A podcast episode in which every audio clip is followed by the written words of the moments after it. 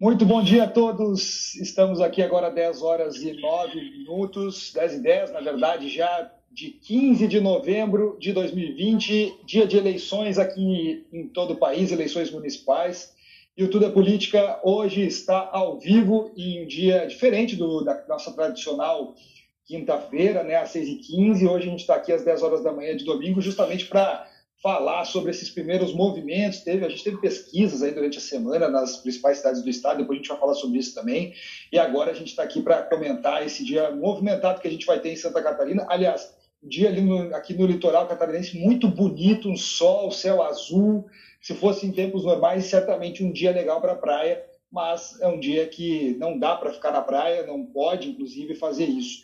Mas vamos lá, vamos começar. Eu vou dar bom dia para os meus colegas. Daqui a pouquinho a gente espera também por aqui é, o Piara. E eu vou falar com a Dag e com o Renato, que já estão aqui comigo. Dag, bom dia para você. Como é que está a situação aí em Itajaí? Já deu uma olhada na rua? Tem movimento? Tem santinho no chão? Tudo bem contigo? Bom dia, Anderson. Bom dia, Renato. Olha, é um dia de eleição atípico, né? A gente já vinha falando disso ao longo do, das últimas semanas e o dia amanheceu também sem aquela cara de eleição, né? Aquela a, a gente sente, né? Aquela, aquela, aquela eleição no ar, assim. É, parece que a festa da democracia não contagiou o eleitor. E aí tem uma série de, de questões. A gente está em meio à pandemia, num ano diferente a eleição está ocorrendo numa data diferente, mas vamos ver como é que isso vai se refletir nas urnas. O que a gente espera é que o eleitor, de fato, vá até os locais de votação. É, o TSE está tomando todos os cuidados. Eu não fui ainda votar, não sei vocês, mas é, a informação que a gente tem ouvindo, né, as pessoas que já foram, é que de fato estão sendo tomados todos os cuidados. A questão é, é cumprir então com as regras e evitar as aglomerações no dia de hoje, né, Anderson? É, isso aí. É, Renato, não votou também ainda? Eu não votei ainda, tu também não, né? Bom dia. Bom dia, Anderson. Bom dia, Dagmara. Bom dia quem nos acompanha. Eu voto no mesmo local de votação do Anderson Silva. É, na exatamente. É, na nossa Andesp, que é muito bacana, é super fácil, né? É amplo, é arejado, né? Um ambiente fechado, mas é bastante arejado o campus lá e tal. É, tem lugar para estacionar, é bacana, funciona super bem, nunca tive problema lá. Gosto de fazer um passeio, morei muito tempo lá bairro do Itacurubi. É, pelo menos parou o buzinaço, né? Rapaz, o que ontem teve de buzinaço aqui na região central é um negócio inacreditável. Foi das nove da manhã, mas aí eu acho que a turma começou a pensar que, claro, tem a lei do silêncio, depois das dez parou. Mas até umas nove horas tinha buzinaço. Até tem uma gritaria aqui na, região central, gritaria que eu digo de grito de guerra, de, de alguma campanha política, nem sei qual era, mas todos passaram por aqui, né? Todos passaram por aqui. Foi buzinaço o dia todo. E um assunto para a gente abordar daqui a pouco, né, queria propor uma reflexão. Esta é uma eleição em que a figura do governador ela é, ela é completamente à margem, né? É, não tem influência nenhuma. Eu, eu me lembro de algumas coberturas atrás, né, na época do ex-governador Luiz Henrique da Silveira, o ex-governador Espírito Amin, Colombo, enfim, lá atrás, né? É, nós tínhamos a figura do governador onde o prefeito, candidato à reeleição, batia foto com, com o governador e publicava nas suas redes sociais, né? Não tivemos absolutamente nada, nem do governador afastado e nem foto ao lado da governadora em exercício, a governadora interina Daniela Rainer. Bom assunto. Eu ia falar disso depois, porque o governador mesmo, inclusive nas redes sociais, Agora, a primeira-dama, sim. Depois a gente vai falar disso, eu vou falar. A primeira-dama postou coisas ontem, inclusive, sobre alguns candidatos. Mas depois a gente fala sobre isso. Eu queria só destacar duas coisas que o Renato vai me ajudar aqui, inclusive. Hoje, durante todo o dia, né, nessa total, a gente vai ter uma cobertura completa das eleições. E no final da tarde, né, Renato, a gente tem a apuração às 5 horas, né? Você vai estar comandando na CBN Diário. Como é que vai funcionar? Só dá um servicinho para a gente aí rapidinho. Quem vai estar contigo? Como é que vai funcionar esse aí, serviço da apuração a partir das 5 da tarde? Cara, nós estaremos juntos né, nessa pegada aqui na Rádio CBN Diário, em parceria com o NSC Total, as nossas plataformas também, Facebook, YouTube, e estarei na companhia sua, né, da Dagmar Paus, do o Piara Bosque, para a gente começar naquele momento que é o momento que as pessoas ficam se perguntando, tá, e aí quem ganhou? Nosso papel vai ser esse, né? vai ser analisar e dizer quem ganhou. É isso, né? É trazer a informação, é analisar a informação, trazer a composição das câmaras de vereadores, é, depois dos resultados, né, apontar é, quem venceu e quem perdeu, não apenas o quem venceu lá na urna, mas eu digo quais os grandes vencedores né, é, no processo eleitoral e a perspectiva do jogo de poder que fica daqui para frente. Hoje, a partir das 5 horas da tarde, quando fechar a urna, começa a apuração, e aí o resultado previsto, né, se a gente pegar um histórico, é, é sete e meia, por aí, oito horas no máximo, já deve estar tudo resolvido, né? Sabe que eu dei uma pesquisada na eleição passada, teve no município Ponte Alta do Norte, que fica no meio oeste, às 5 e 12 já tinha resultado. Cidade pequena, claro, é muito rápido, né? Chega lá, já bota no sistema. Inclusive, a maioria das pessoas deve votar até ali 3, 4 da tarde, já todo mundo votou, né? Em cidade menor. Então, é, era 5 e 12 a gente já tinha resultado em algumas cidades. Então, acho que é isso, Renato. O TSE está dizendo que até as 10 da noite, torno de 5 horas, das 5 até as 10, praticamente tudo já vai estar resolvido. Então vai ser muito rápido. E, a gente vai estar de olho nisso no NSC Total, inclusive, tem apuração no NSC Total, tem tempo real das informações. A gente vai ter lá também uma ferramenta para o pessoal ver o resultado. Então, assim, cobertura completa hoje no NSC Total. Vamos começar com esse assunto aí. Pode, pode. Não, rapidinho, não tem nada a ver com o nosso assunto aqui. Até esqueci de falar um, um, um tema rapidinho aqui, vou contar rapidinho. Na sexta-feira, quando a gente conversou, fizemos aí o, o, o Tudo é Política na, na CBN Diário. Rapaz, é o seguinte, a gente fala muito né, de processo eleitoral, da segurança da urna eletrônica e tal, né?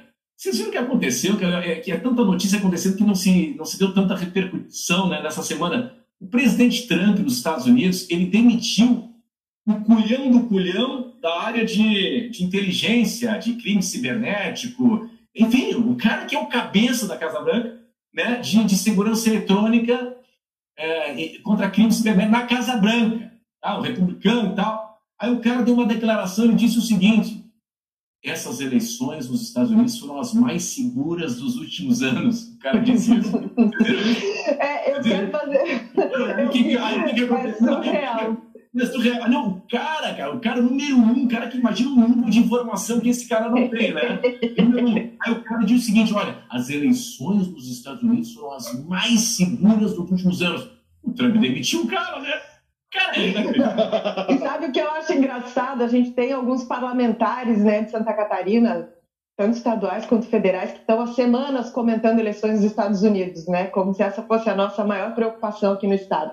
Mas, enfim, essa questão da urna eletrônica, eu queria fazer um destaque sobre isso, né? Que maravilha! 12 minutos depois, né, uma cidade já ter o resultado, a gente até 5 horas depois vai ter. E viva a nossa urna eletrônica, né? Eu escrevi sobre isso uh, para a nossa edição de fim de semana. Daqui a pouquinho o texto também entra no NSC Total.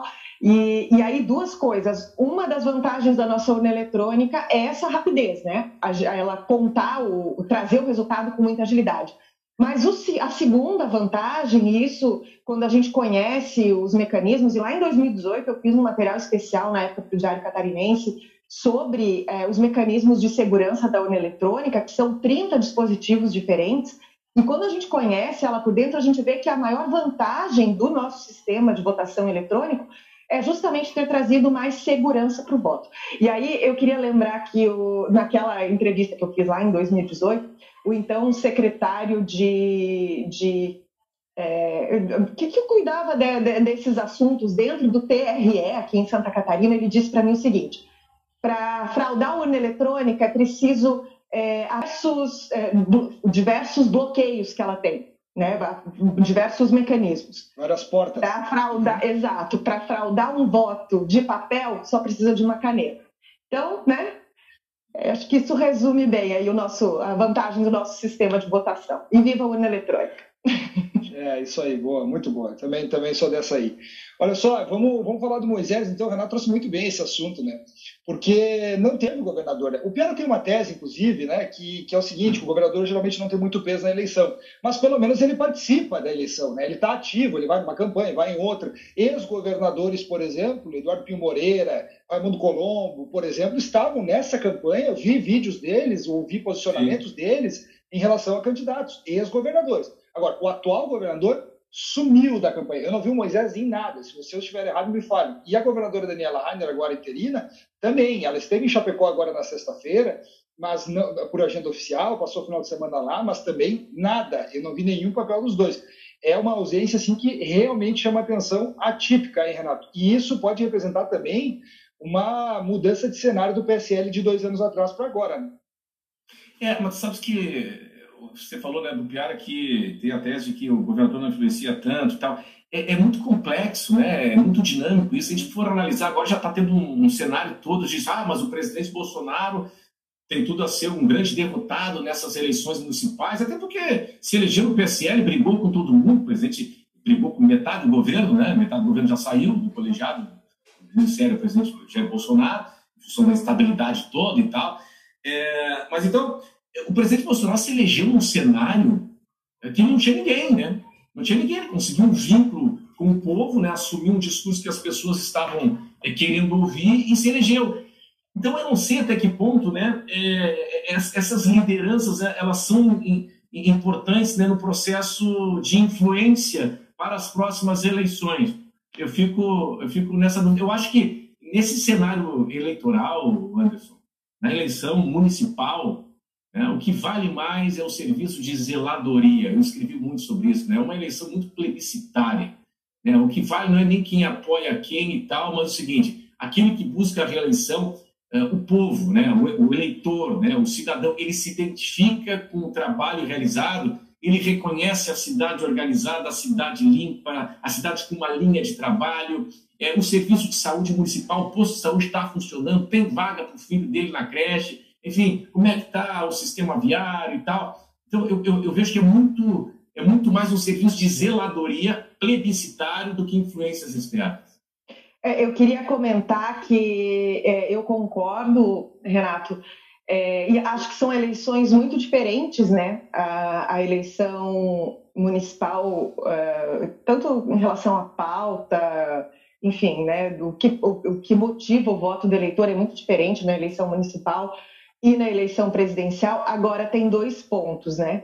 É, o primeiro deles é que o, o, Anderson tem razão. A gente costumava ver o, o governador muito envolvido, é, até por uma questão part, político-partidária, né? E talvez até por esse descolamento do, do governador Carlos Moisés de uma parte do PSL, o PSL está totalmente rachado aqui em Santa Catarina, né? Tem a, a turma do Moisés e tem, e tem a turma bolsonarista.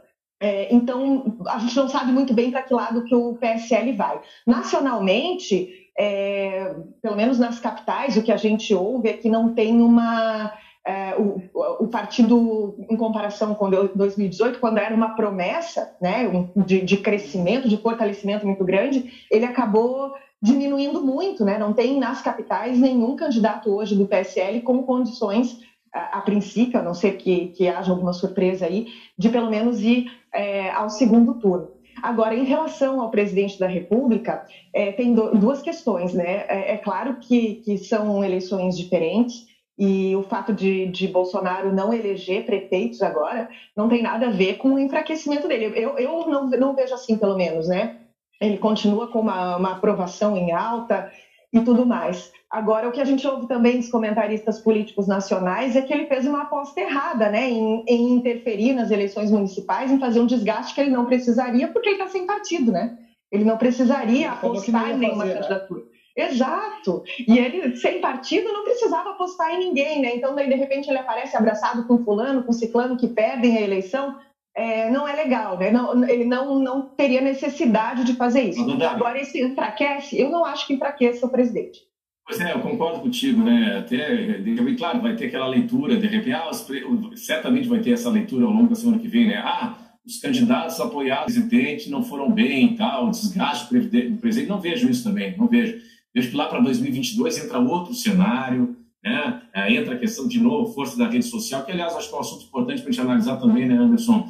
Creio que na última eleição, na eleição presidencial, tivemos uma influência muito maior. Isso é um fato super positivo, não sei se vocês concordam. Né? É, na, na eleição presidencial, tivemos uma incidência muito maior de fake news do que nessa eleição aqui municipal, pelo menos essa é a minha percepção. Até o presidente TSE, o ministro Barroso, estava né, falando sobre isso. E eu acho que foi uma intensidade bem menor uma bem menor mesmo. Isso é muito bom, até porque nós tivemos uma ação mais proativa das redes sociais né, em, em darem um selo que aconteceu agora aí né, com o Twitter. Né, o Twitter dizendo nas postagens do presidente dos Estados Unidos, olha, meu amigo, seguinte, essa informação aqui não confere com a realidade. Então isso é altamente positivo, altamente positivo, né? Enfim, é, mas, é, mas é, eu fico, para mim ainda é uma incógnita como é que a gente vai chegar a 2022, porque é uma eleição com muito mais polarização, né? Do que a gente tem nas cidades. É, nas cidades o voto é mais pulverizado, né? Até por, porque o eleitor vota muito mais por essa proximidade, né? Ah, eu vou votar no, no, prefeito atual porque fez tal coisa para o meu bairro, tal, tal, cada Cidade, é, cada cidade é uma realidade diferente, né? e na eleição nacional é. polariza geral, né? Claro. Exato, é. exato. É, e, é. só, eu, eu só citei, desculpa, Daga, eu só citei rapidinho aqui que a, a, o Moisés não postou nada nas redes, mas a primeira-dama ontem postou. Ela tem perfil no, no, no Instagram, a Késia Martins. Então, assim, ela não tá, ele não está fazendo campanha, mas ela postou já vereadores lá de, de, de, de Tubarão, do, do, PSL, e prefeitos, e aqui tem, tem um olhar que é interessante a gente fazer aqui, é, que é de Laguna, postou um candidato de Laguna, é, um prefeito de candidato a prefeito de Tubarão e botou, botou lá estamos com você, né? Então talvez ela esteja se referindo a ela e o governador. É, Joinville, que tem candidato do PSL também, e São José. Não apareceu aqui na lista, e é bom vocês, vocês vão lembrar por que não deve ter aparecido aqui na lista, o nome do candidato de Blumenau, que é o Ricardo Alba, né? E aí a gente sabe que certamente o posicionamento dele na votação do processo de impeachment é, pode ter influenciado nessa pauta aí de apoio da família Moisés ao, ao, e do PSL como um todo a ele. E nem aqui na capital, né? A capital também tem, o PSL está apoiando Angela Min. Né? A gente não viu o governador, a gente viu alguns secretários do governo Moisés falando sobre isso, né? Falando sobre é, apoiar a, a Angela Min nas redes sociais. Então, a gente vê que o governador em si, ele mesmo, não botou adesivo, não fez isso. Só antes de eu passar a palavra para um de vocês, dizer que a gente está ao vivo agora também na CBN Diário, estamos com o nosso Tudo é Política, é, dentro da programação do NSC Total e agora também na CBN Diário com o Renato Igor, com o Dagmar Spaltz, falando sobre os primeiros movimentos do cenário político em Santa Catarina. E aí agora a gente está comentando aqui a ausência do governador Carlos Moisés da Silva nesse processo político. Renato, você acha que isso, essa ausência de Moisés, né, não estar participando, afeta ele de alguma forma pensando no retorno ao governo ou não? É uma estratégia mesmo? Tem que ficar de fora nesse momento? Eu acho que não ia fazer. Bom dia para quem nos acompanha aqui na Rádio CBN Diário. Bom dia, Marmota, a todos que estão aqui conosco na CBN Diário também. Bom dia, Dagmar, novamente. Anderson, é, eu não vejo influência alguma. A participação do governador ou a não participação do governador, acho que não muda absolutamente nada. Né? O, o, novo governo Moisés, Moisés é, ponto zero, né, 2.0, é, vai depender da relação dele com a articulação dele com o poder legislativo do Palácio Brigadeiro. É disso vai depender a, governabilidade né, do, do, do, segundo governo, digamos assim, Carlos Moisés da Silva, né, complemento, nesses próximos dois anos. É, não vejo, eu não vejo nem que uma participação do governador possa influenciar, do governador afastado, Carlos Moisés da Silva, possa influenciar né, o, o processo eleitoral de agora, como também a ausência dele, também não, não vejo impacto é, muito nesse sentido. Talvez alguma cidade onde tenha havido aí é, repasse de, de recurso para convênios municipais, um pavimento, uma estrada, sempre foi. Lembra da, da, daquela bandeira do governador falecido José Henrique da Silveira? Diz o seguinte: eu vou, eu vou pavimentar todos os acessos nos 295 municípios de Santa Catarina. Isso ainda voto, né? E esse tipo de coisa acaba fazendo uma diferença. Mas é, o governador preferiu ficar alijado aí do processo. Vai, é, vai nesse sentido também? É, eu, eu acredito que sim. Bom dia, ouvinte da, da CBN Diário. É, é, e tem mais uma coisa, né? O, o governador, nessas articulações que ele está fazendo para o retorno dele, ele está negociando com partidos como o MDB, como o PSD, então, me parece também uma questão de, de evitar um, um posicionamento mais. É, né, evitar ficar engessado ali no posicionamento dele. Agora, me parece muito curiosa essa opção por esse posicionamento vir pela primeira-dama, porque a, a, gente não vê a primeira-dama tão envolvida politicamente. Né? Em algumas ações sociais, sim, né? a, a dona Késia, mas não é, é, politicamente. Então, me pareceu algo bastante curioso. Não sei, não sei o que, que vocês acham disso, mas é, me, me, chamou a atenção esse movimento. É, chama-se. É, aí, é, um, é, Anderson, Anderson, hum. Anderson, me parece também o seguinte, né? A visão aí deve ter sido tipo, não, aí é a cidadã que está falando, embora, claro, se misturam todas as coisas, né? Pode parecer uma ideia de, não, mas é a cidadã que está falando, né? Primeira dama, afastado, sei lá. Mas, enfim, é, mas acaba entrando tudo no mesmo balaio. Mas eu acho que não muda absolutamente é. nada. Eu acho que é mais assim, ó, é um sinal, porque o governador não está fazendo nada, né? e a primeira dama fazendo está sinalizando alguma coisa, está mostrando, olha, a gente está olhando para o que está acontecendo, porque o governador está totalmente, como diz, né, é como você usa a palavra, totalmente alijado desse processo, e, e a primeira dama se manifestando é o seguinte, olha, a, a família do governador está de olho, está tá de alguma forma participando, porque assim, essas candidaturas, por exemplo, é, Tubarão, é, é, Diego Goulart, que foi secretário do governador Moisés, secretário de articulação nacional, depois foi para a Casa Civil, enfim, um jovem que, que foi lançado lá para Tubarão. E é a cidade do governador. Né? O governador é, não ter candidato na sua cidade talvez seria ruim, então lançou Diego Goulart. Em Joinville, é Dalmo, né? O, Dalmo é um, é candidato conhecido aqui no estado, então é, o PSL também foi, voltou, recuou, por pouco não lançou candidato, acabou lançando candidato. Em São José, Fernando Anselmo, que está concorrendo. É, é, o vice é o filho do, do, do, deputado federal Hélio Costa, então é uma candidatura aqui da Grande Florianópolis. E Laguna, mais uma candidatura também do PSL. Então, essas quatro que sinalizou. Agora, como eu disse, é, os, os, alguns secretários do governador aqui no, em Florianópolis já se manifestaram no sentido de apoiar a Angela Min também. Então, é um, uma sinalização aí. Aí eu acho que tem uma sinalização é, do PSL não, indo contra a Geloreiro nessa, nessa disputa agora, que pode futuramente, mas a gente sabe, bem sabe, né, Renato, como é que funciona. Terminou hoje a eleição, ou dia 29 a eleição, na segunda-feira seguinte, seja amanhã ou no dia 30, é outro papo. Os partidos sentam de novo, se reajusta tudo de novo. Eu já vi partido ser oposição e no dia seguinte, já nos, nos dias depois, ser líder de governo, na, é, líder de ah, governo na Câmara de Vereadores.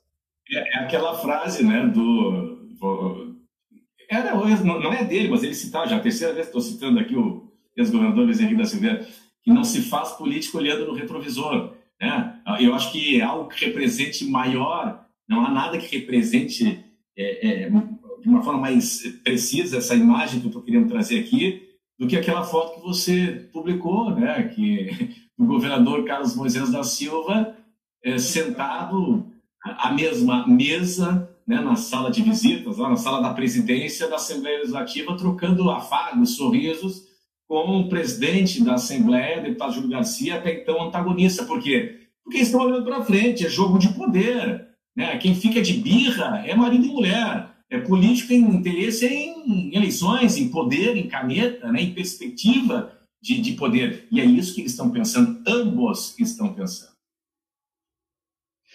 Bom, vamos falar de, de eleições para vereador, cara, porque assim, olha, é, essas, essas eleições para vereador, só uma informação rápida aqui. O e-título, que é o título no celular, no aplicativo, está tá com instabilidade, muita gente enfrentando dificuldade com o e-título hoje pela manhã.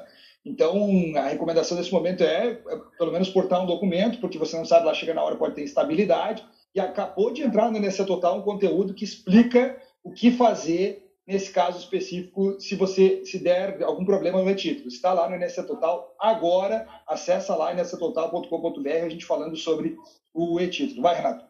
Sabes que sobre e-título, vamos ter falado, ontem eu queria ver se mudou meu lugar de votação e tal, e aí eu já tinha baixado a outra eleição, né, da eleição presencial, o e-título. Aí fui lá e me pedi um monte de dado de novo, né? Até estranhei, pensei que era só abrir o aplicativo, já está, meu, não, tive que cadastrar tudo de novo. Aí demorou um pouquinho, deu essa instabilidade, deu essa instabilidade. Tô eu aqui agora, aqui, ó. Aí, ó, e título do Renato Liga. eu não consegui eu não baixar o meu. Cara, eu, eu, pois é, eu, eu, achei estranho. Tá aqui o meu. Eu, eu achei estranho, opa. Eu achei estranho porque eu pensei que era só ter entrado ali, porque eu já tinha cadastrado, só que pediu para fazer tudo de novo. Aí eu fiz tudo de novo, deu uma instabilidade ali, tá, umas duas, três vezes. E tá aqui, ó. Conseguiu. É, eu, a culpa foi minha, eu deixei para a última hora, fui fazer isso agora de manhã e não conseguiu? obviamente não consegui. Vou ah, é? continuar é? tentando até a hora de votar, mas vou levar é. o documento. Mas sabes que, sabes que assim, ó, eu levei, eu tentei umas, não, não foi uma coisa assim desesperadora e tal. Aí eu, eu tentei umas duas, três vezes e tal, aí empacou, fui fazer uma coisa na casa e tal, fui de novo, e depois confirmei os dados e apareceu. Mas, Mostra enfim. a foto, Renato. Todo mundo está reclamando dessa foto do e-título. Mostra a foto. Não, mas essa foto, assim, meu Deus, parece aqueles caras. Bom, não vou falar. Ah, não dá para ver, não dá para ver. Né? Não dá para ver. É, não, não. Sabe qual é a reclamação? Tá no celular. a reclamação do pessoal é o seguinte, que todo mundo foi fazer, quando foi fazer a, a biometria, ninguém avisou que essa foto ia ser usada, né?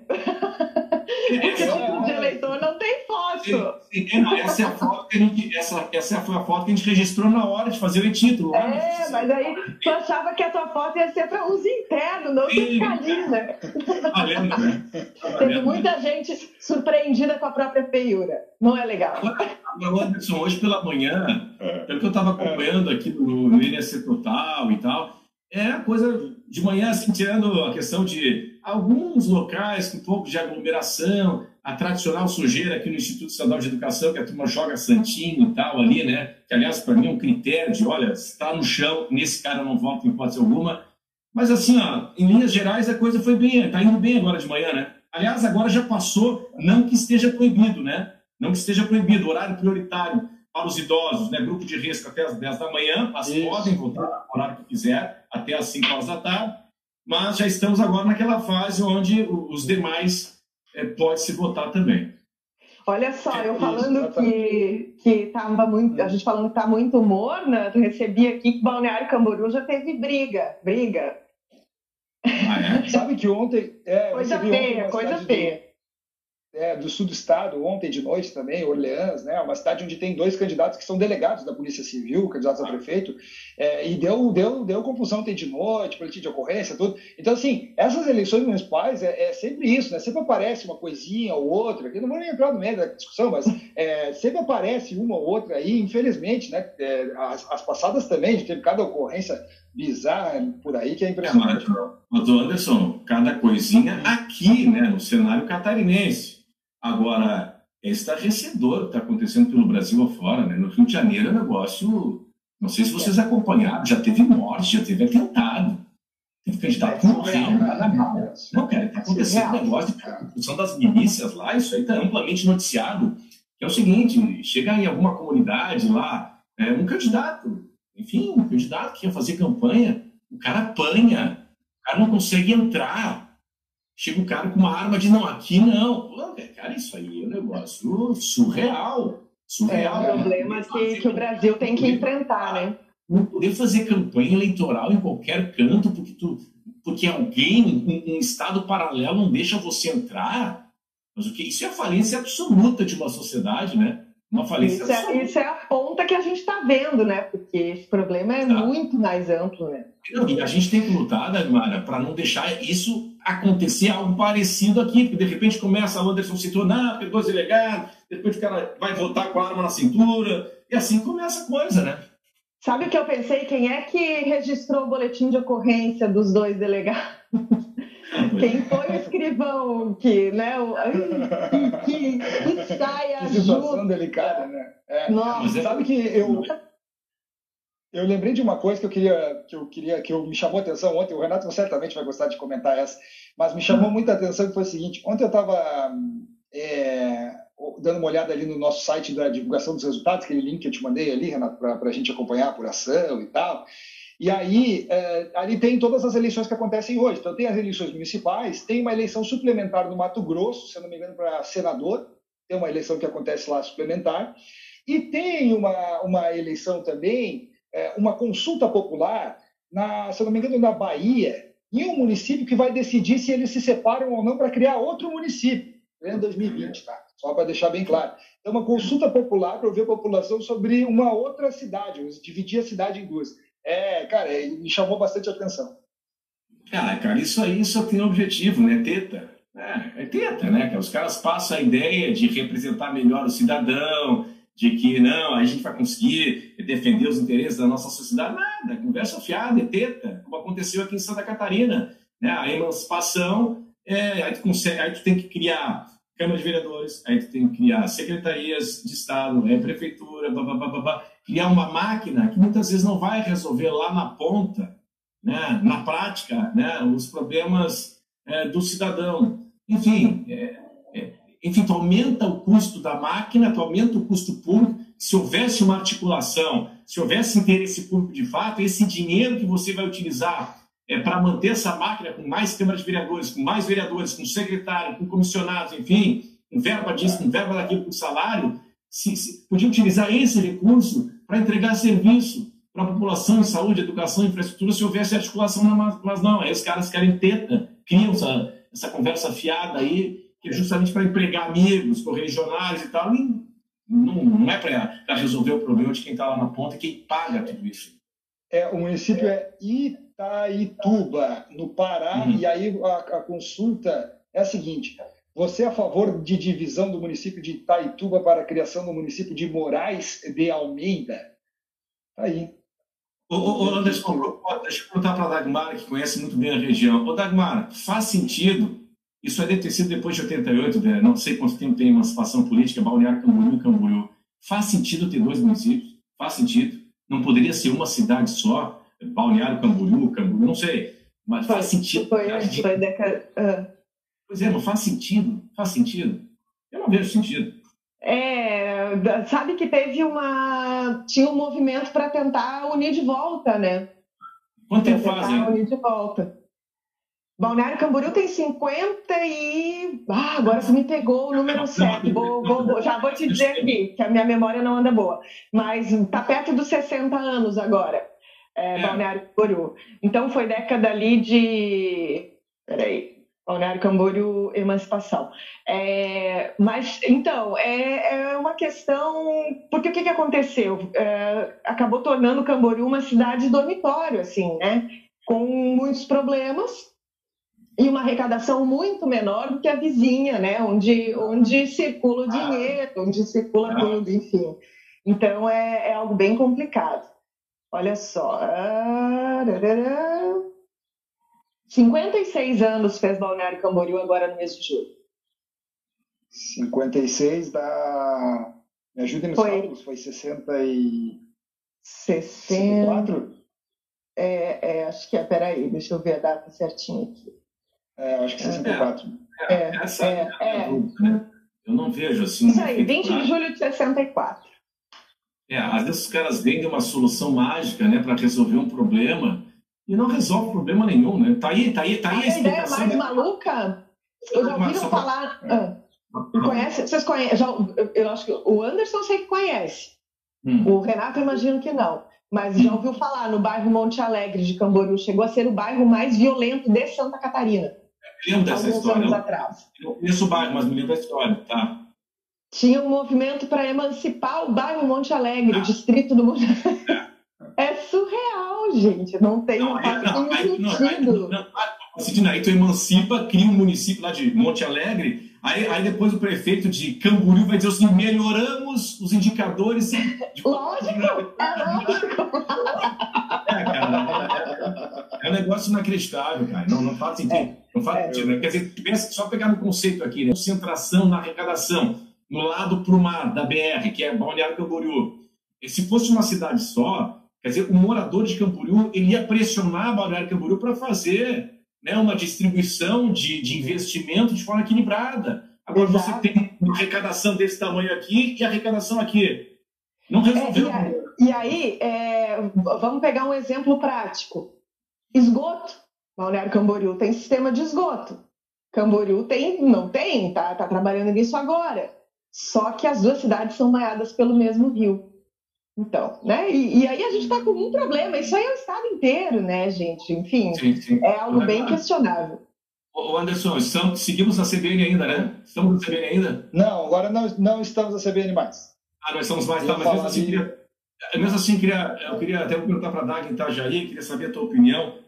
É, cara, nós já tivemos, nós já tivemos em Florianópolis, né? Qual foi o tema esse ano tá, o, o, tema central assim da cidade. Não estou falando questões envolvendo denúncias e tal. Não, não, não. Estou falando assim de, de projeto para a cidade.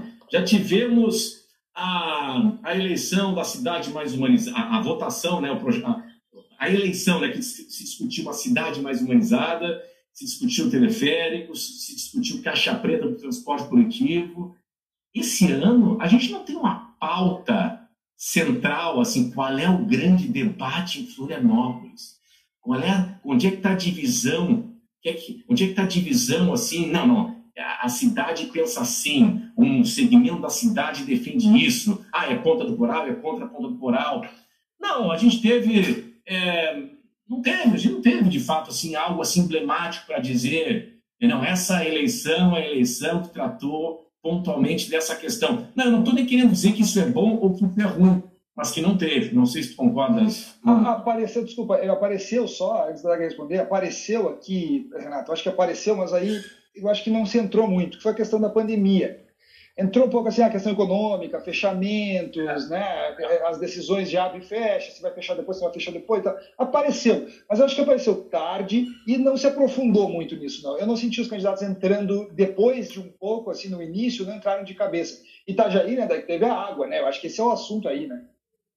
Ah, sem dúvida. Começou com, com a questão da pandemia também, porque a gente teve uma, uma gestão diferente em Itajaí, né? Então, é, a questão de distribuição de medicamentos e tal. Então, os candidatos no início estavam usando, usando essa questão aí para o debate. Não, mas não era algo forte, né? Agora, a questão da água, que veio aí há um mês das eleições, isso aí esquentou a ponto de virar caso de polícia. Não sei se vocês foram acompanhando, mas chegou a, a, a prefeitura de, de, Itajaí, denunciou a OAB, a, a Polícia Civil, denunciou por crime eleitoral a OAB de Itajaí, aí agora a OAB estadual tá, abriu procedimento para ver se, se a OAB agiu de maneira correta ou não. O que aconteceu foi que a OAB local recebeu um laudo, encaminhou para as autoridades, nesse laudo dizia que a água que estava sendo distribuída para a população tinha necrochorume, que com base, é, ela é captada próxima a um cemitério aqui na Praia Brava. Ah, é uma, então, assim, é, é uma, a, a, eleição de Itajaí, eu acho que só não está mais quente que a de Florianópolis, né, em relação ao escândalo. Mas necrochorume é a primeira vez que eu escuto. É, necrochorume é o, é o que é o que é o que sobra da gente, né? É, quando é. a gente, enfim. É, e aí, como, como essa captação acontece numa, numa, numa fonte de água mineral que é muito próxima de um cemitério, aí tinha um laudo dizendo que tinha tal. Aí depois a prefeitura disse que não, que esse laudo foi forjado, só que esse laudo quem apresentou foi a OAB. Então, olha o tamanho do rolo. Colocou a prefeitura contra um, a entidade. Eu acho que a sociedade tem que chegar a um nível de amadurecimento porque é o seguinte, né, o político sempre, quando vem algo contra ele, ele vai dizer que é uma conspiração, né? A gente tem muito da conspiração. Pô, se a OAB está fazendo o trabalho dela, ela está fazendo o trabalho dela e ponto, não importa se é eleição. Ah, mas então ah, teve uma operação policial durante a campanha eleitoral. Paciência! Pô, a polícia tem que trabalhar, né? ela tem que trabalhar. É. Ah, mas se tem um esquema por trás para fazer a denúncia justamente agora, bom, aí Aí são outros 500, aí entra corregedoria, controladoria, aí os órgãos de controle interno que vão apurar.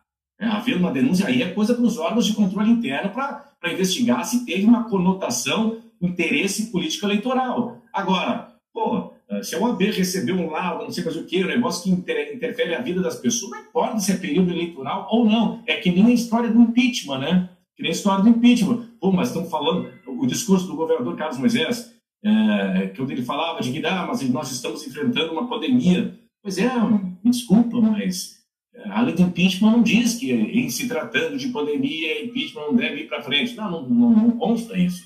Ah, em se tratando de crise econômica não deve ir para frente. Mas é justamente por isso que impeachment acontece, esse tipo de coisa. Quando, quando o carro está fervendo aqui, é que acontece, no chamado conjunto da obra. A gente tem que parar com essa história de que não, não pode isso porque a campanha eleitoral. Como assim? Se tiver, repito, algum esquema por trás, aí que os órgãos de controle, as corregedorias que apurem. Ô, Renato, e aí tem a questão do não pode porque é campanha e tem a questão do pode porque é campanha. Hoje de manhã cedo, até eu mandei uma foto no, no nosso grupo interno, a gente conversou, né, Anderson? Acabei decidindo não trazer porque a gente poderia ter alguma implicação eleitoral no dia de hoje. Mas ontem eu fiz uma foto em Itajaí, eu sei que isso se repete em todas as cidades quase de Santa Catarina, que era numa carreata e o pessoal de pé numa caminhonete, como é proibido. E aí o que me chamou a atenção é que o pessoal passou na frente dos agentes de trânsito que não fizeram absolutamente nada. E aí eu, eu, comecei, eu comecei a questionar, né, no grupos de WhatsApp, pá, isso pode, isso não pode? E aí uma, uma, uma pessoa me, me falou assim, que, que, que inclusive assessora um, um, uma, um candidato da oposição, me falou assim, ah, mas isso é comum durante, durante a campanha eleitoral. Eu falei, mas não pode. Então, eu acho que, que a gente tem que, que mudar esse tipo de prática. Isso fica muito feio para a política. Durante campanha eleitoral pode tudo. E aí eu, eu trago um exemplo, Balneário Camboriú. Balneário Camboriú tem uma lei que proíbe carro de som, sabe o carro da pamonha, nananã? Sim. Balneário Camboriú não pode, menos durante o período eleitoral, quando pode tudo. Que é isso, né? Se tem lei, não pode, gente. Aí não dá. Então, eu acho que a gente tem que é, é colocar as coisas no seu lugar, né? Os, a, a, política tem que, tem que se, se dobrar as regras, senão as coisas não funcionam. Pois eu é. vou, antes, antes da gente tocar aqui, eu queria que a gente falasse sobre as pesquisas depois. Eu só quero ler uns comentários, tem bastante comentário aqui, o pessoal está participando com a gente, tá? Bastante gente mandou bom dia para a gente e tal. Bastante gente mandando, uh, fazendo comentários aqui. Um aqui citou Necruxurume, a Estelita dizendo que é muito bom assistir a gente, que a gente é querido. É, o Fernando dizendo que na sessão dele foi bem tranquilo, não havia ninguém na frente, só chegar, voltou e foi embora. É, o Fernando disse que em Balneário Camboriú tudo parece igual de sempre. Caixas de correio abarrotadas de santinho todos os dias, candidatos sorridentes em busca de voto. É, hoje, aglomeração, ele encontrou, clima de caça ao eleitor e a hipocrisia de sempre, ele está falando aqui. O José Paulo de Bem disse que votou, estava tranquilo. Guilherme Costa mandando bom dia, senhores e senhora. É, aqui eles citaram sobre a questão do atentado, aqui teve lá em São Vicente, São Paulo, o Fernando dizendo que teve uma mulher que, uma candidata que sofreu um sério atentado, escapou, felizmente, né? É, e a gente tem bastante gente falando aqui, dizendo, olha, 10 mil candidatos foram pegos, o Ricardo dizendo, 10 mil candidatos foram pegos pelo TCU, recebendo auxílio indevidamente, vocês acham que vai mudar alguma coisa? É a pergunta dele. É. A lista, ah. o TCU divulgou essa lista esses é. dias atrás ainda. É, que vergonha? É, que vergonha, rapaz. Agora é o seguinte, nessa história assim de. Estava conversando com, com um operador, um operador de partido político, né? um, um religionário de algum partido político, né? integrante de algum partido político. E os caras que sabem de eleição, de como é que se ganha eleição e tal, né? essas coisas assim, a gente pensa que, pô, se as pessoas estão votando em ideias, o cara está votando numa ideia, está votando porque acha o candidato bonito ou feio, está votando porque não, aquele vereador conseguiu lá uma carrada de areia para minha rua, está votando porque recebeu um cenzão, está votando que concorda com a política dele. É tudo isso. Na verdade, é tudo isso. E ele estava me dizendo o seguinte: não é um partido apenas. Os caras têm essas informações. São quantos eleitores que nós temos em Floripa aqui? Anderson, 300 ah, mil? É, não, aqui, mas enfim. Cara, tem um levantamento interno, é óbvio, né? Isso aí nunca vai se tornar público mas é, é informação que os partidos, alguns partidos trabalham, é um negócio estarrecedor. A informação é o seguinte, Dagmar: 40 mil pessoas, isso é um dado de um partido político, de mais de um partido político. 40 mil pessoas vendem um voto em Florianópolis por 100 reais. Meu Deus. Não é possível, é. Renato. Eu não consigo acreditar. É sério? É, é, é, não, é que é o seguinte, Dagmar. Essa informação, a gente nunca vai ter ela confirmada. Nunca ah, você vai ter essa é uma informação que os partidos que pensam e planejam campanha, que os caras dizem, olha, que 40 mil pessoas vendem o voto em Florianópolis. Nesse sentido, é, cada partido tem o seu representante em tal bairro, comunidade, enfim, que é o cara que vai atrair os votos. Vai atrair os votos. Aí os caras fazem um esquema de. É, eles, então, é, é engraçado, né? a mesma transparência que serve para a gente via lisura do processo, ela serve também para o cara fazer picaretagem. Vocês estão entendendo? Porque o cara consegue ter a leitura de cada urna, de cada urna. Então ele vê o seguinte, olha, nessa urna aqui, ó, nessa sessão aqui... Deveria ter eu... X para mim. e se tiver nessa aqui, e o cara garante, nessa aqui, o cara já sabe a lista de quem vota. Nessa aqui, se tiver 50 ou 100, eu te pago depois ali 500 reais, não sei o quê. Cara, isso Agora, é assim, olha, uhum. olha, assim. Olha o perigo daquela proposta que foi feita pelo PSDB, eu não sei se vocês lembram, que foi julgada pelo STF, É, eu acho que foi julgada pelo, pelo STF 2016, talvez, ou, ou, ou mais, mais para cá, 17, enfim, que, que o, o PSDB discordou da eleição da Dilma. Lembram quando a S perdeu? Para ela na, na, reeleição, e aí eles questionaram, e aí eles, fizeram um pedido para que houvesse um comprovante do voto, para o eleitor. Olha que loucura! Imagina isso que você está falando, se o eleitor tirasse um comprovante do voto e levasse para casa. Olha que insanidade. Eu não estou enganado, o, o, deputado Eduardo Bolsonaro acho que defende isso também, né? Eu acho que isso não faz sentido, é. Mas o STF já disse que isso é inconstitucional, né? Óbvio, não, não pode, né? Não... Me parece um perigo, pedir passar a ser um recibo, né? Tá aqui o recibo. Exatamente. É. Loucura. A gente vive uma situação tão surreal que eu fico imaginando o seguinte: é, eu estava conversando com, com, um empresário ontem, ele me disse assim, cara, mas não faz sentido, o cidadão consegue transferir no celular 4 milhões de reais de uma conta para outra e não pode votar? Se a gente for escutar isso aí, assim, pô, pois é, faz sentido isso que você está falando, faz sentido. Agora, em se tratando de Brasil, imagina o cara votando, eu estou imaginando, tá, mas isso não vai acontecer com todo mundo, mas em algumas circunstâncias é assim, não, tu vai votar na minha frente, o cara está aqui, né? né? Então tem isso, não vai ser com todo mundo, mas aí se o cara pode votar a hora que quiser, de casa e tal, no celular, ele vai apertar e, e, aqui, e, e aquele momento alguém filma, não sei o que, transmite ao vivo, não sei o que, tá, sai é tudo complicado, cara.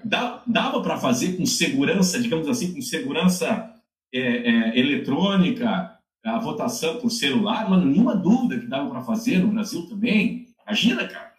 Tecnologia para isso tem. Já tem, né? Problema, problema é o conjunto da obra nessa história. Será que vale a pena? Será que isso não ia a, a, a criar um ambiente para mais crime eleitoral, para compra de votos tal? É complicado. É duro. Bom, vamos falar das pesquisas. A gente tem mais aí 13 minutos para a gente fechar uma hora, até às 11 e pouquinho a gente vai. Segue com a gente lá também na Nessa Total, a gente vai ter apuração hoje. Depois do final, Renato, a gente vai falar um pouquinho mais sobre a apuração, como é vai ser a partir das 5 da tarde.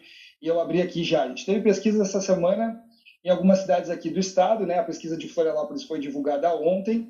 Tá? É, a pesquisa Ibope já tem é, 57% né? na, na terceira pesquisa, né? na pesquisa que foi feita é, ontem, 57% das intenções de voto. Em segundo lugar, é, quem aparece é, é, o Elson, né? o candidato Elson do PSOL, que vem subindo aí nas últimas pesquisas. Né? Ele agora tem 15% ele tinha 13 na, na, na, passada. O Pedrão, que antes era o quarto colocado, passa a ser o terceiro. E a Angela Min é, fica na quarta posição. E aí os, os demais, é, todos na casa do 1%. Então, esses quatro primeiros, por enquanto, apontando, Renato, um primeiro turno aqui em Florianópolis. É, o Anderson, só antes de completar isso aqui, Queria mandar uma saudação aqui para o nosso querido Gilberto Farias, deve ser uma pessoa muito bem humorada que está mandando uma mensagem carinhosa para a gente aqui. Ele está dizendo o seguinte: olha, na verdade não é levar o comprovante do, da votação para casa, você vota numa urna à parte, depois faz a releitura. Bom, que seja, que seja. Agora, só fazendo um paralelo né, nos Estados Unidos, se a gente copiar o modelo americano, é o seguinte: quem pede recontagem paga a conta também. Isso é maravilhoso. Gilberto, pega um solzinho aí, sai com máscara e tal, dá uma aproveitada, vota com calma e depois pega um arzinho puro, maravilha? Beijão para você. Tá nervoso, é. Renato, e aí, primeiro, rapidinho, um minuto para a gente falar de, de Floripa. É, primeiro turno por enquanto aí. É, uh, sobre essa pesquisa, mostra né, uh, a tendência né, da anterior, né, que mostra uma consolidação né, do, do prefeito Jean Loureiro, tendo a condição de levar em primeiro turno, em levando em consideração essa pesquisa, a pesquisa é um retrato do momento, não significa que é isso que vai acontecer lá na ponta, né? É um retrato do momento. Mas, enfim, uhum. é, é, se a gente olhar a pesquisa, é, a minha consideração que eu tenho a fazer sobre isso é o seguinte, né? É, o eleitor ele está levando em consideração aquilo que ele considera como uma validação da gestão da prefeitura, da gestão administrativa do prefeito de Loureiro.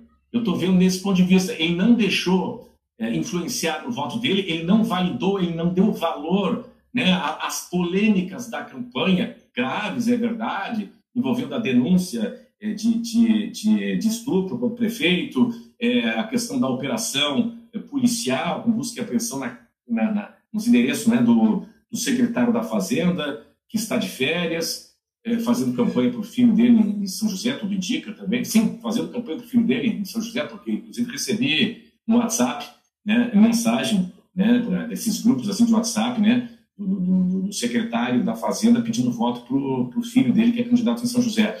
Mas então eu tô, estou percebendo assim, né, que o eleitor ele está valorizando muito mais, né, a, a gestão municipal que ele considera, segundo a pesquisa, é, boa é, e deixando em segundo plano, não dando muito valor para as denúncias, né, como eu falei, tanto a questão da operação policial como a questão sexual também.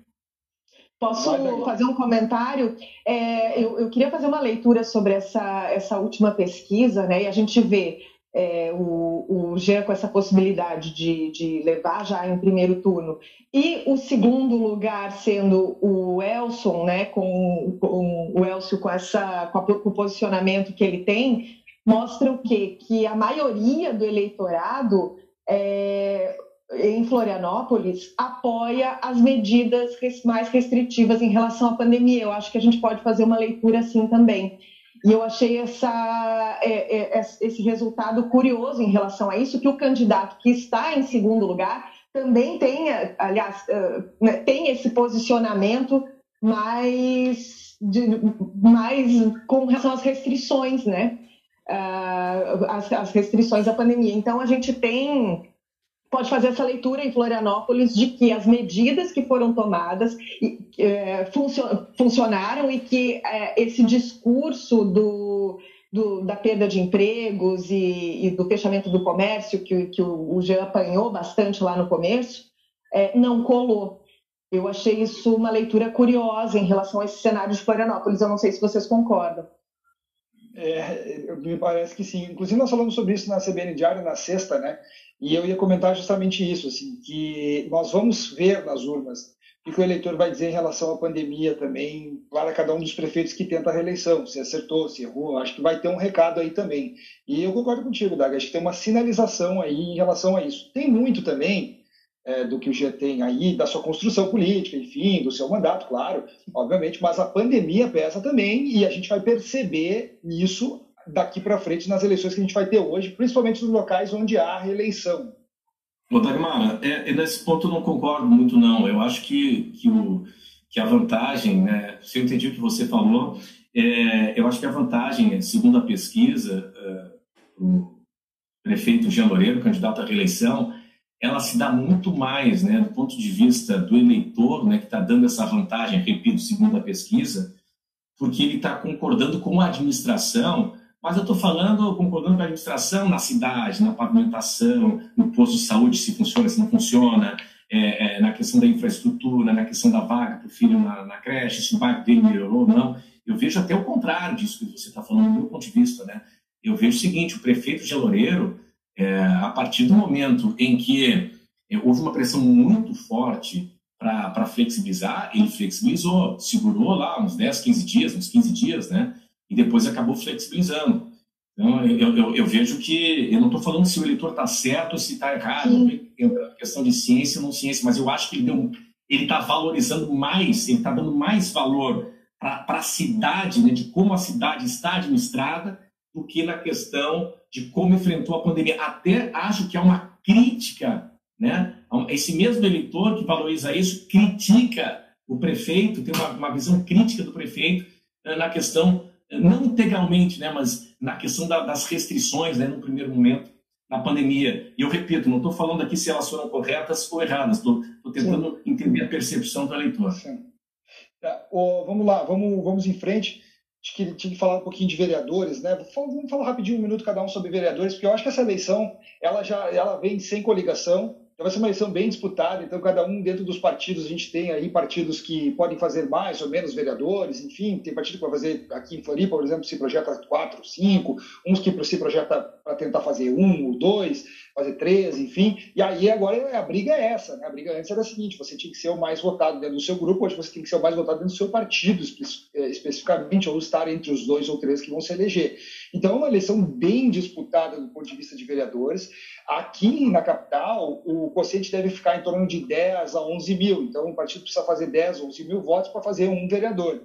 E é uma eleição que vai ser bem disputada. A gente olhando a nominata de alguns partidos, os partidos que, que, que, têm candidatos mais fortes, a gente vai ver ali 10 nomes bem fortes, de muito peso de voto, que vão tentar uma dessas vagas. Eu acho que é uma eleição totalmente aberta também do ponto de vista de vereadores e bem interessante para a gente ver como vai funcionar a dinâmica dos partidos, se vai ter partido que vai conseguir ocupar a vaga, não vai, se vai se manter nas câmaras ou não. Dag, aí no litoral também é isso, eu imagino, né? Não, com certeza, Anderson. E aí é que a gente tem um agravante, Itajaí uh, tinha 21 vagas, dessa vez vai ter é, 15 vagas para, desculpa, 17 vagas para vereadores é, porque houve uma mudança, né? reduziu o número de, de vagas, percebeu-se que 21 era um número excessivo. É, então vem mais disputado, né? já é uma eleição difícil e com menos vagas do que a gente teve na última legislatura. E, e de uma forma geral, a gente olhando também para os outros municípios, né? É, me parece que, que uh, candidatos já com, uh, com com nomes mais conhecidos, não necessariamente na política, né, mas pessoas mais conhecidas vão ter vantagem por dois motivos. Primeiro, por essas questões que você colocou, Anderson, dessas limitações uh, da, da legislação eleitoral a partir de agora, né, da maneira como, como a eleição se dá para os vereadores a partir de agora. E, em segundo lugar, pela questão da pandemia que, que prejudicou o corpo a corpo e que, no caso dos vereadores, eu acho que ela é ainda mais evidente, né? Porque é, para o cara trazer, né, fazer o nome dele a partir a partir da campanha é mais complicado. Então a gente, é, eu imagino que, que a gente deve ver é, câmaras formadas por nomes já bastante conhecidos do eleitorado. Então tu não vê, tu não vê aí, é, Dagmara e Anderson, vocês não veem que vai ter uma renovação maior? Vocês acham que não é? Eu confesso que não sei. Eu acho que vai ter, eu acho que vai ter. Eu tenho a sensação de que sim. Em algumas cidades mais, outras menos, e, com, e, e também muito conforme o cenário da cidade, a, o cenário do, do, da própria Câmara. Aqui em Floripa, por exemplo, Ana, vamos lá. É, a gente não tem, é, que saiu da Câmara de Vereadores, que, que, né, que vai ter mudança, por exemplo, Celso Sandrini, que não vai concorrer, é, Pedrão está concorrendo a prefeito, Lino Pérez a vice-prefeito, e é isso. É, então, a gente, dos 23, 20 estão na disputa. Eu posso estar esquecendo alguém, mas eu acho que não. Então, são 20 que estão concorrendo de novo, que vão tentar a vaga de novo. São nomes que têm a máquina na mão, mas teve uma grande mudança de partidos. Muitos deles mudaram de partido, e alguns foram por uma dificuldade maior de, de conseguir entrar. Então, assim, é, eu, eu até acho que, dependendo de algumas cidades, até acho que vai ter uma, uma renovação. Claro que a renovação aí é outra discussão mais profunda, né? Qual é a renovação que vai se ter em alguns lugares, né? Se é uma renovação uh, de, de, uma linha mais ideológica, se vai ser de partido, enfim. Eu não sei é. a tua visão, Beto.